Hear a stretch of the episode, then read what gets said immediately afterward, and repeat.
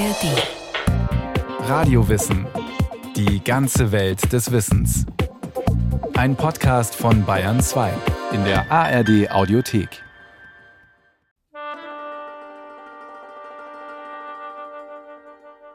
Einst schuf die Fee Nyva 36.501 Steinblöcke, um den Himmel damit auszubessern.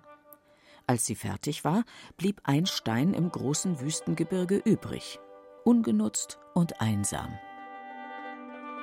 Eines Tages, als er eben wieder jammerte und seufzte, sah er plötzlich aus der Ferne einen buddhistischen Mönch und einen daoistischen Priester näher kommen.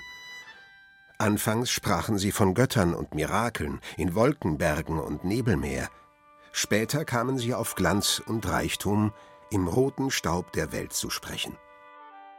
Der rote Staub ist eine buddhistische Bezeichnung für die vergängliche irdische Welt. Doch der Stein ist verzaubert von all dem, was die beiden Weisen darüber berichten, von Schönheit und großen Gefühlen. Er bittet sie, ihn in diese Welt mitzunehmen.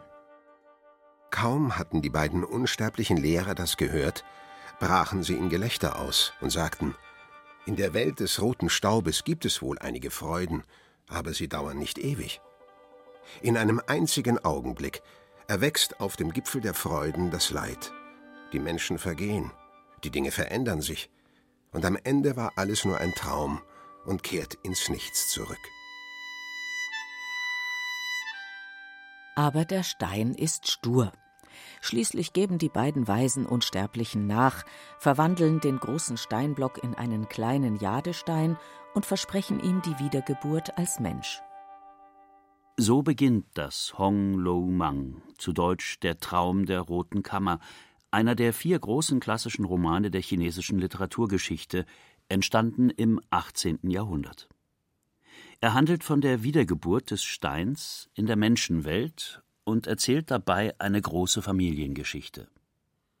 Der Traum der Roten Kammer, dieses in kompletter deutscher Übersetzung über 2000 Seiten starke Werk, ist das Lieblingsbuch der Chinesen. Die Sinologin Professor Andrea Riemenschnitter von der Universität Zürich. Alle lieben den Roman, einschließlich Mao Zedong, der auch gesagt hat, er habe ihn mindestens fünfmal gelesen und es sei eine Enzyklopädie der chinesischen Feudalgeschichte. Als Dai Yu an jenem Tage aus dem Boot an Land stieg, standen dort schon längst Sänften bereit, sowie Wagen für das Gepäck. Die zarte Dai Yu, so wollen wir sie im Folgenden nennen, ist die wichtigste Frauenfigur des Romans. Mit knapp 13 Jahren reist sie in die Kaiserstadt Peking. Nach dem Tod ihrer Eltern soll das Mädchen hier bei Verwandten wohnen, der reichen Adelsfamilie Chia. Hier wird die zarte Dai Yu ihren zahlreichen vornehmen Verwandten vorgestellt. Einer von ihnen macht auf sie besonderen Eindruck, ihr gleichaltriger Cousin Bao Yu, den wir im Folgenden seines anmutigen androgynen Aussehens wegen nur den schönen Bao Yu nennen wollen.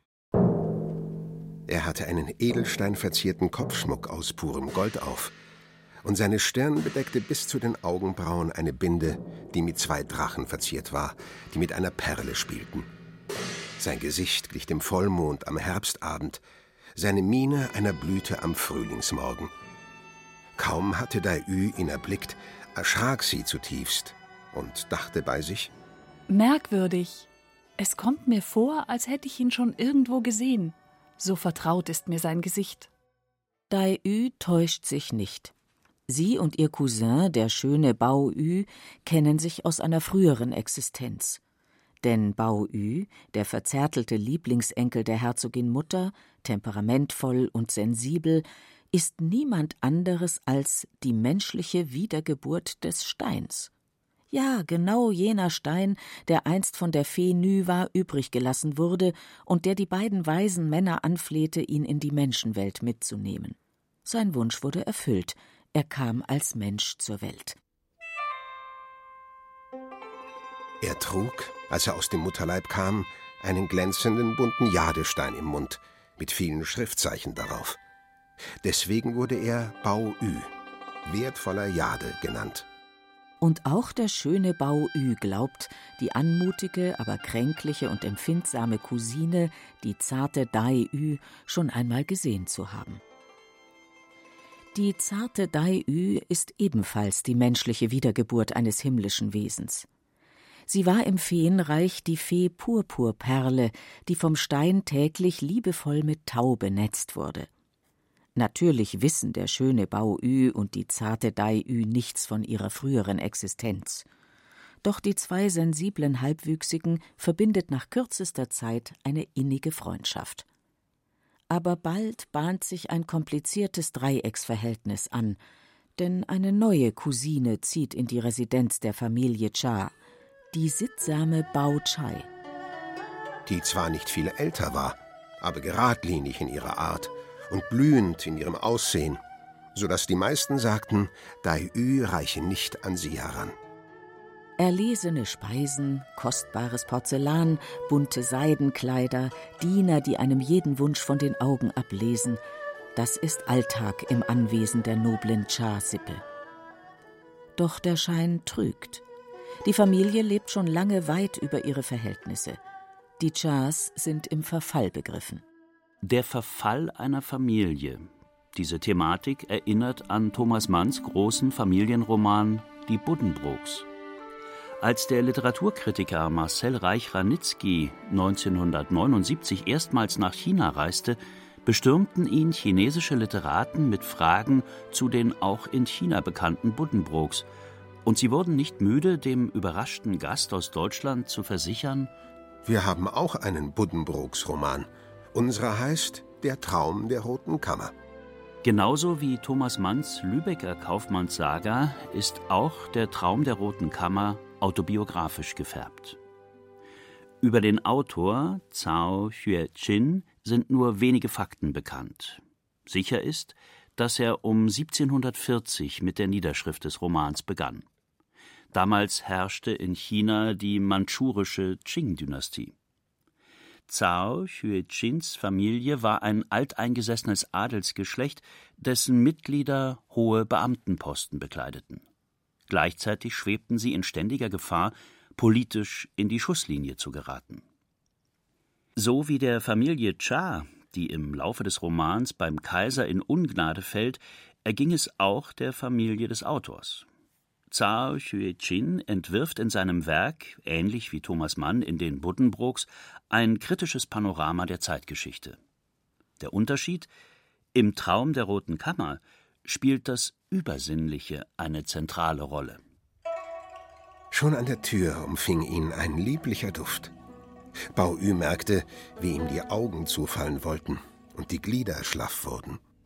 In einem der Frauengemächer träumt der schöne Bao Yu den Traum der roten Kammer, auf Chinesisch Hong Lo Mong. Mit Hong Lo, roter Kammer, ist kein kleines Stübchen gemeint, sondern das obere Stockwerk eines Wohnhauses, das weiblichen Familienmitgliedern vorbehalten ist.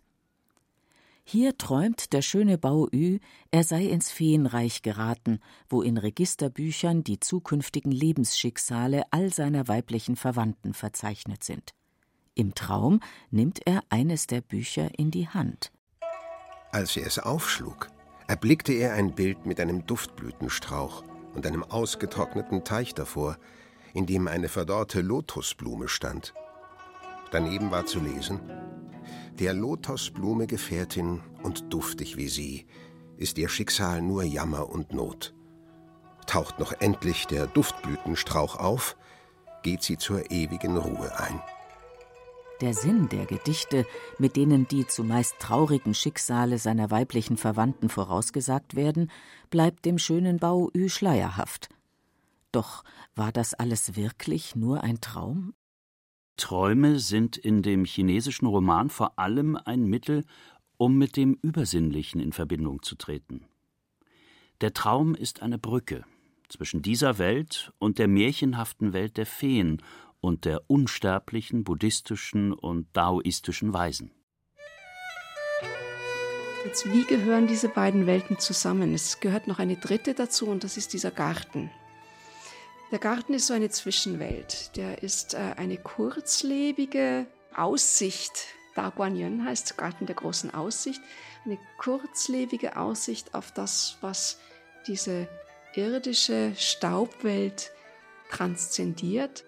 Der Garten der großen Aussicht im Anwesen der Chas ist ein Landschaftskunstwerk mit erlesenen Blumen, künstlichen Seen und Bergen. Eine Welt für sich. Es ist ein herrliches Leben. Fröhliche Festgelage, gemeinsames Versereimen an verschneiten Wintertagen, Musizieren im Mondschein. Wenn dann nur nicht der strenge Vater des schönen Bau Ü wäre. Bau Ü muss die Pflichten erfüllen, die die konfuzianische Gesellschaftsordnung von ihm verlangt, erklärt die Sinologin Professor Andrea Riemenschnitter.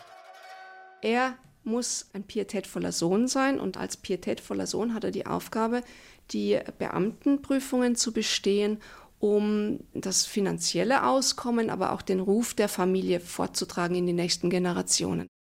Zur Zeit der Qing-Dynastie war der Konfuzianismus die maßgebende Philosophie im Staat. Der Vater des schönen Bao Yu ist Konfuzianer durch und durch. Das heißt, überaus strebsam, was seine Karriere betrifft, obrigkeitshörig und rational. Der schöne Bao Yu dagegen kann mit dieser Art des Spießbürgertums nichts anfangen. Er fühlt sich zum Buddhismus hingezogen, für den weltliches Karrierestreben bedeutungslos ist, und zur Naturmystik des Daoismus, dem eine Nähe zum Übersinnlichen anhaftet. Er ist ein Held, der, weil er so jung ist, ein utopisches Potenzial mit sich trägt und der als buddhistisch-daoistischer Rebell die Leere und die Unsinnigkeit, das Absurde der konfuzianischen Karrierestreben durchschaut, schon sehr früh und sich weigert damit zu machen. Diese Verbeugungen und diese ganze Ritengeschichte, die der Konfuzianismus als gesellschaftsordnendes Element vorschreibt, die sind ihm zutiefst zuwider. Und dann wären da noch die Frauen. Nach den Werten des Konfuzianismus zählen Frauen nicht viel. Der schöne Bau Ü dagegen schätzt Frauen viel höher als Männer. Frauen sind wie klares Wasser, Männer sind wie Schlamm. Während die übrigen männlichen Verwandten meist lüsterne Schürzenjäger sind, bewundert der schöne Bau Ü Frauen für ihren Intellekt und ihre Kreativität. Mit seinen Schwestern und Cousinen gründet er im Garten des großen Ausblicks einen Dichterbund. Im Gegensatz zu denen seiner Schwestern und Cousinen sind die Dichtkünste des schönen Bao Yu eher mäßig. Doch das stört ihn nicht. Er liebt es, von Frauen zu lernen. Also da ist der Roman wirklich pikant.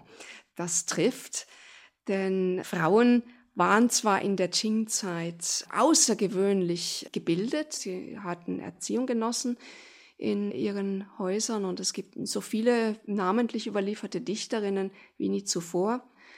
Aber grundsätzlich ist halt der Konfuzianismus der Meinung, Frauen müssen zunächst ihren Ehemännern und dann ihren Söhnen gehorchen. Und das ist äh, etwas, was im Roman ganz anders angelegt ist. Da ist er wirklich rebellisch. Die Frauen stehen in Zhao Xueqins Roman im Mittelpunkt. Und ganz besonders eine, die zarte Dai Yu. Die in München lebende chinesische Komponistin Wang Aichun hat den Traum der Roten Kammer als Oper vertont und 2004 beim Festival junger Künstler in Bayreuth konzertant uraufgeführt. Die zarte Dai Yu ist in Wang Aichuns Oper die zentrale Figur. Sie ist äh, sensibel, ich bin selber auch sensibel. Und äh, sie ist öfter traurig und äh, man kann auch diese Menschen durch Xueqins beschreiben, verstehen. In einer Szene des Romans führt die zarte Dai Yu ein altes, vom Buddhismus beeinflusstes Ritual aus. Sie begräbt herabgefallene Baumblütenblätter und betet für deren glückliche Wiedergeburt. Es ist ein sehr intimer Moment, in dem das junge Mädchen viel über sein Seelenleben preisgibt und seine Gefühle in einem selbstverfassten Gedicht ausdrückt.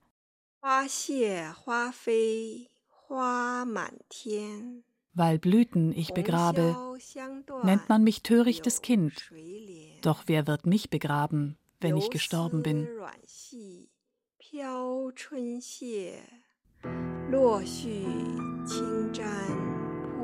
秀莲，闺中女儿惜春暮。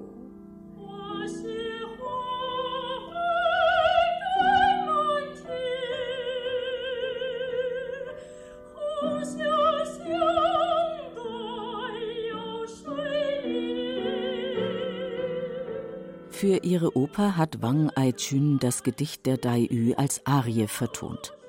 Die zarte Dai-Ü, die sogar um verwelkte Blumen Tränen vergießt, steht im Roman für den Buddhismus, sein Mitgefühl für alle Kreaturen und sein Bewusstsein der Vergänglichkeit alles Irdischen. Und sie ist die Schicksalsgefährtin des schönen Bao-Ü. Doch die zarte Dai-Ü hat sich in ihrer Rolle als Buddhistin noch nicht vervollkommnet. Sie weint viel und kann rasend eifersüchtig werden, wenn der schöne Bao Ü sich einmal nicht mit ihr, sondern mit seiner anderen Cousine beschäftigt, der sittsamen Bao Chai. Liebe, Eifersucht, all diese Emotionen sind Ausdruck von Leidenschaft, die es dem Buddhismus gemäß abzuschütteln gilt. Denn nur wer sich frei macht von Leidenschaft, kann in einen geistigen Zustand gelangen, in dem Erleuchtung möglich ist. Das Gegenstück zur zarten Dai Ü, dieser ständig in Tränen aufgelösten, dünnen und kränklichen Schönheit, ist die sittsame Bao Chai. Sie ist nicht weniger hübsch, dabei etwas rundlich, von robuster Gesundheit und ein wahres Musterbeispiel an Selbstbeherrschung. Die sittsame Bao Chai verkörpert die tadellose Erfüllung konfuzianischer Normen – so predigt sie denn auch der zarten Dai Ü, dass Romane lesen schädlich sei und Literatur ohnehin nichts für Frauen. Darum ist es für uns Mädchen besser, wenn wir erst gar nicht lesen können. Und das Richtige für dich und mich ist es, wenn wir sticken, nähen und spinnen. Nicht nur zwei Frauen konkurrieren um den Helden, es sind zwei Weltanschauungen. Der nüchterne, auf das Diesseits ausgerichtete Konfuzianismus gegen die Spiritualität des Buddhismus. Und immer wieder schimmert in den Träumen der Figuren die mystische daoistische Welt der Feen und Unsterblichen durch. Dieses Ineinanderspielen über die Träume mit Brücke zu dieser anderen Welt ist das allegorische Prinzip des Romans, in dem dann ausgeführt wird, inwiefern diese konfuzianische Engführung der chinesischen Gesellschaftsordnung die Kreativität und die Schönheit eigentlich der chinesischen Seele verkümmern lassen hat. Als die Zeit gekommen ist, über eine geeignete Braut für den schönen Bao Yu nachzudenken, fällt die Wahl der Eltern nicht auf die zarte Dai Yu, sondern auf die gebärfähig und bodenständig wirkende sittsame Bao Chai. Durch eine List bringen sie Bao Ü dazu, die sittsame Bao Chai zur Frau zu nehmen. Dai Ü jedoch stirbt an gebrochenem Herzen. Ihre wohlriechende Seele löste sich auf, schwebte auf der Brise. Ihre Sorgen waren nun Fäden, die nach Mitternacht in die Träume flossen. Der Moment, in dem Dai Ü ihren letzten Atemzug tat, war genau der Moment, in dem Bao Ü Bao Chai zu seiner Frau nahm. Der schöne Bao Ü ist am Boden zerstört.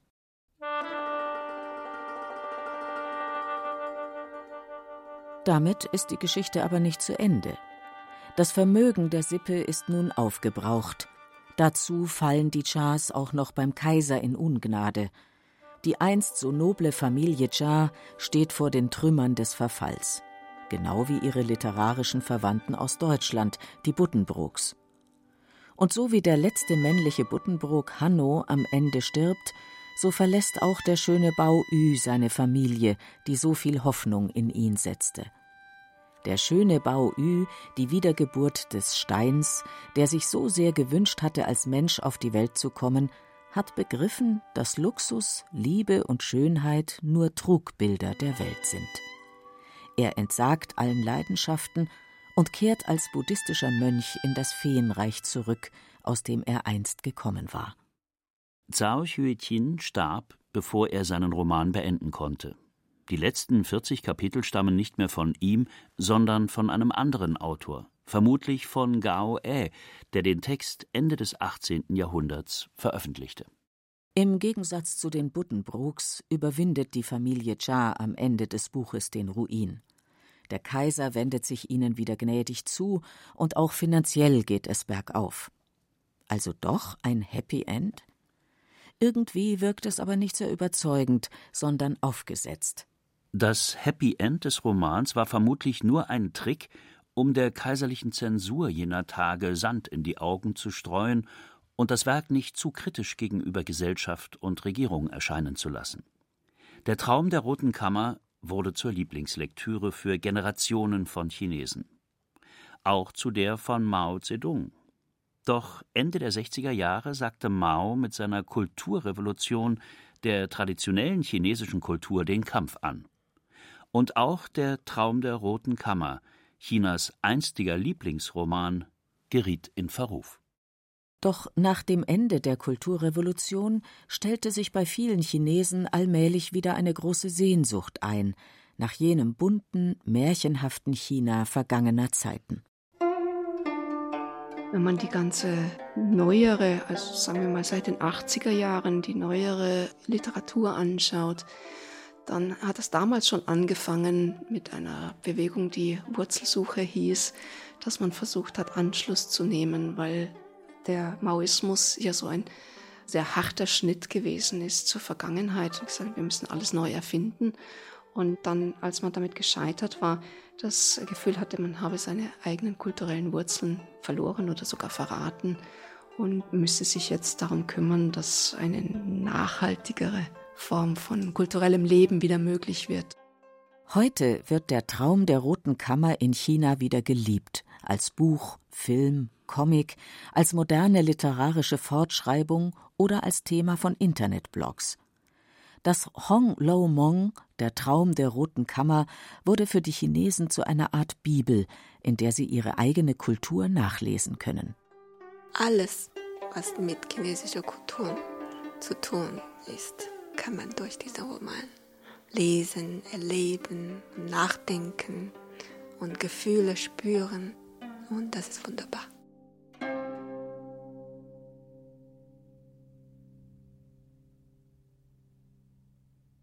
Sie hörten Der Traum der Roten Kammer, die chinesischen Buddenbrooks von Isabella Arcucci. Es sprachen Beate Himmelstoß, Detlef Kügo, Kia Arnsen und Christoph Jablonka.